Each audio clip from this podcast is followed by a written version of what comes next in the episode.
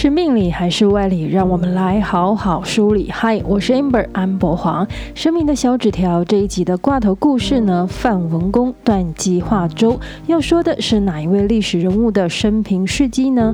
断机化州又是什么样的典故呢？虽然这是一首上上签，但是福祸相依，神明在小纸条里又要给我们的是什么人生寓意呢？现在就让我们一起来打开神明的小纸条。好吧，艋舺龙山寺观世音灵签的第八首签诗是上上签，签题是范文公断机化州。挂头故事标题说的范文公呢，就是那位以一句先天下之忧而忧，后天下之乐而乐闻名千古的范仲淹。断机化州呢，说的是一段范仲淹的生平事迹，同时也是一句成语。范仲淹字希文，苏州吴县人，是历史上北宋一位知名的政治家、军事家，同时也是文学家和教育家。但是他的出生和成长绝对不是含着金汤匙的富二代。范仲淹的父亲范用是一名宁武军节度长书记，也就是徐州军事长官的秘书，家境呢算不上是很好。两岁的时候，范仲淹的父亲病逝。他的母亲谢氏带着范仲淹呢，把范雍的灵柩呢安葬苏州老家后，本来是想在附近的周泊庵内呢守丧三年，但是苏州范氏家族并不接纳他们母子，所以呢对他们不闻不问，孤儿寡母呢无法生活。后来范仲淹的母亲只好带着他改嫁苏州推官朱文翰，而范仲淹呢也因此改姓名为朱越。四岁的时候，范仲淹跟着母亲和继父回到了常山县老家。从此呢，范仲淹就在这里生活、念书，直到成年之后呢，啊，知道了自己的身世，决定辞别母亲，到睢阳的应天府书院读书，拜到了大儒戚同文的门下。范仲淹读书期间呢，常把自己是关在屋子里，没日没夜的读。呃，因为很穷，所以其实生活是非常的艰苦的。他每天晚上呢，洗好糙米，煮成一盆稀饭。第二天早上呢，这盆煮好的糙米稀饭凝结成冻后呢，他就拿刀子把它划成四块。早上吃两块，到了晚上呢，再吃两块。也没有什么钱买新鲜蔬菜，只有一些酱菜。他也是分。成四份，早晚两份呢，就就着糙米稀饭吃。不顺遂的人生，艰苦的生活，并没有因此阻挡他的学习和读书，更没有怨天怨地埋怨命运作弄。这个呢，就是史称的断机化州，也是一句成语，意思是说，不管生活是如何的艰困，也要努力向学。在范仲淹这段刻苦读书的期间呢，有一位同学回家后，跟自己的父亲说起了范仲淹的这些情况。这位同学的父亲非常感动范仲淹的刻苦向学，也很同情他的生活处境，就吩咐家里呢做了一些鱼肉菜饭，让儿子呢带去给范仲淹。隔天，同学把鱼肉菜饭带去给范仲淹，还嘱咐他说：“赶快趁着饭菜温热的时候要吃完。”然而，不过呢，范仲淹并没有接受这一番好意。同学呢，以为是范仲淹在客气啊，不好意思接受，就把鱼肉饭菜呢放下之后，赶紧走人。过了几天，这位同学来到了范仲淹的住所，发现，哎，他上次送来的鱼肉菜饭都没有动过的痕迹，而且呢，这些东西也都发酸坏掉了。就有点责备的语气在问范仲淹说：“你怎么都没吃呢？你看这些饭菜都坏掉、臭掉了。”范仲淹回复自己的同学说：“其实呢，不是我不想吃，而是我实在是已经很能适应和习惯这种艰苦的生活方式了。如果我吃了这些美味的鱼肉饭菜呢，怕就是回不去只有糙米稀饭酱菜的日子了。所以呢，我就忍住没吃，很抱歉，但非常感谢你和你父亲的一片好意。”范仲淹呢自己曾经苦过，所以日后呢对于生活困难的学生，他常会出手接济或是给予一些帮助。其中呢有一位名字叫孙复的学生，资质聪颖而且努力好学，但是实在是因为家里很贫困，还有老母亲要奉养，常常为了一日三餐糊口呢要到处奔波，没有办法真的好好读书。范仲淹知道后呢，就资助孙复一些金钱，还帮他在学府中找到工作，可以维持一下一家的生计。孙复之后呢，发奋苦读，成为一代学者，与胡元、石介并称宋初三先生。除了挂头故事之外呢，这首千诗还有一个隐藏版的戏曲故事，是关汉卿做的原曲《裴度还贷》。这虽然是一段戏曲，但是是根据真人真事事迹改编的。戏曲中的男主角呢，就是裴度。裴度字中立，唐朝河东闻喜县人。小时候因为父母双亡，所以日子过得非常清寒。因为呢，他不想跟着姨父学做生意，只好独自一人寄居在山神庙里。还有这白马寺的长老呢，还供给他斋饭，勉强还能过个日子。也许因为成长发育过程的日子实在是太苦了，所以呢，裴度长得是又瘦又小。这个外貌看起来是一点富贵相都没有。一次机缘呢，裴度请了一位当时知名的相士帮自己看看面相。这位相士跟裴度说：“你的长相外貌、身材体型，跟一般人有一些不一样。如果成不了达官贵人，将来就会是个饿死鬼。”但是我现在呢，看不出来你可以显贵的地方，所以你过些日子再来一次，我再仔细看一次。裴度听完呢，也没多说什么的，就离开了。这期间的有一天呢，裴度去游览香山寺，在走廊上呢，看见有个女子把提袋放在走廊的栏杆上面，然后呢，就进了庙堂礼拜。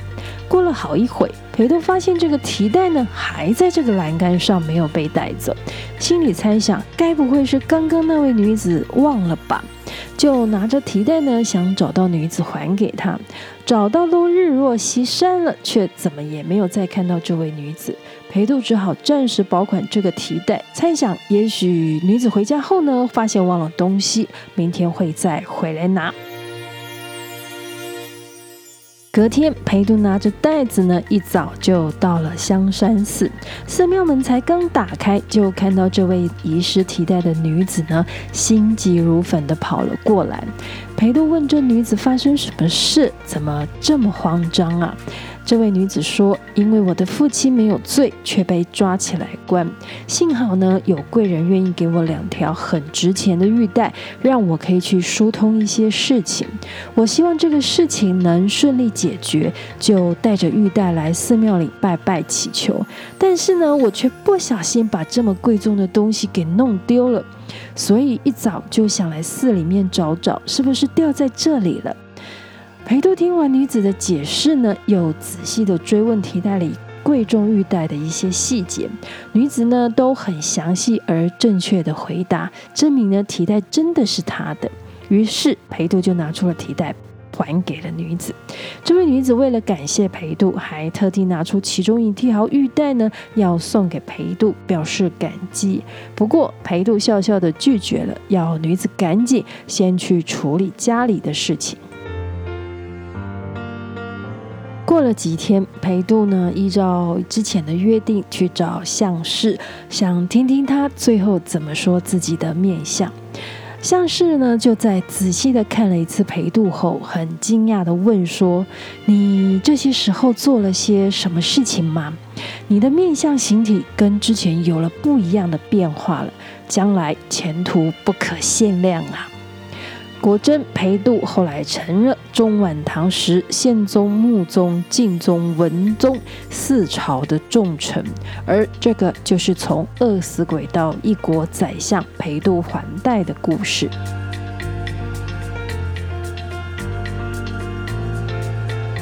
我们来看看这第八首上上签的签诗。岁寒松柏古栽培，雨雪风霜总不摧。一日必当成大用，功名做个栋梁才。这首千诗解约说的是松柏茂叶之象，凡事正直则吉。谦虚的意思有事在人为鼓励的意义在里面。我们常看到很多人都虎头蛇尾，三分钟热度，心态投机，短时间看不到成绩呢，就没有动力继续坚持努力，打算放弃。任何人的成功，纵使有机缘成分，但是没有努力和坚持，是什么都不会成的。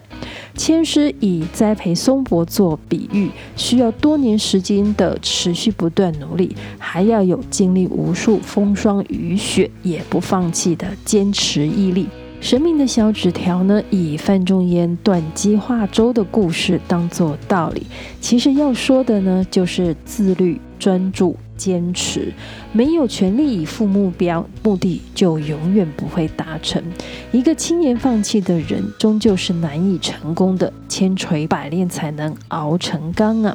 而对于舒适安逸的诱惑，如果自觉没有抵抗的意志力，就像是范仲淹，不如就不要碰了啊，保持距离，把心思和精神呢放在想做的事情上面，而不是抵抗诱惑上面。同时呢，也也不把自己人生里比其他人更不顺利的事情当成自己不作为的借口。如果有你非常想做的事情，其实除了去做、思考如何做之外呢，其他都是很多余的。而小纸条里隐藏版的故事呢，则是要再提醒我们：千师解曰说的“凡事正直则吉，裴度还贷”，与其说是裴度做了善事，更不如说是裴度即便自己穷困缺钱，都被相士说可能将来要当个饿死鬼了。对于不是自己的财物，没有起贪念，没有据为己有，这么贵重的两条玉带，难道不能大大的改善他的生活吗？在寺庙里捡到的提袋，除了天知地知，也就只有裴度自己知道了。如果他的想法偏差，当作是老天爷掉馅饼给他，这是一个意外之财，那故事会是怎么样的发展呢？很多人到庙里头求签许愿，想的都是先享受后付款，意思是呢，老天要先给我要的，我再来根据得到的部分呢还愿，分一部分给庙里神明。但是从这首上上签的签诗签题故事，我们看到的都是自己先纯粹的付出，才能得到善果。人生的过程里有很多的考验和抉择，很多时候这些考验和抉择，关键影响人生剧本里的自己会演成什么角色。今天这首上上签是神明在小纸条里更多苦口婆心的提醒，意义就是希望求得好签的朋友，在有机缘优势的时候呢，不要因此松懈了本来应该的努力，甚至呢就变得骄傲傲慢了。时间是不停止的在进行的，事情的过程结果是跟着环境及我们每一个人的意念、决定、行为持续在推进的。本来是好事，也有可能自己一念之差呢，就改了剧本剧情。今今天的神明小纸条签诗的故事就跟大家聊到这里了。神明的小纸条是神明慈悲的回应我们人生的提问，给我们人生历程的提示或警示，但绝对不是一个命令指示，更不会是一场跟神明的利益交换。我们还有后续很多签诗故事要跟大家分享。如果您觉得意犹未尽，请记得按下追踪或关注，节目更新就会马上通知大大家。支持我们继续 Parkes 内容创作，请大家在收听的平台上呢，给我们五颗星的评价，加油打气，谢谢大家。最后要再感谢台北艋甲龙山寺观世音白首千诗的提供，算你好命，神明的小纸条。我们下次再传小纸条讲千诗故事，拜拜。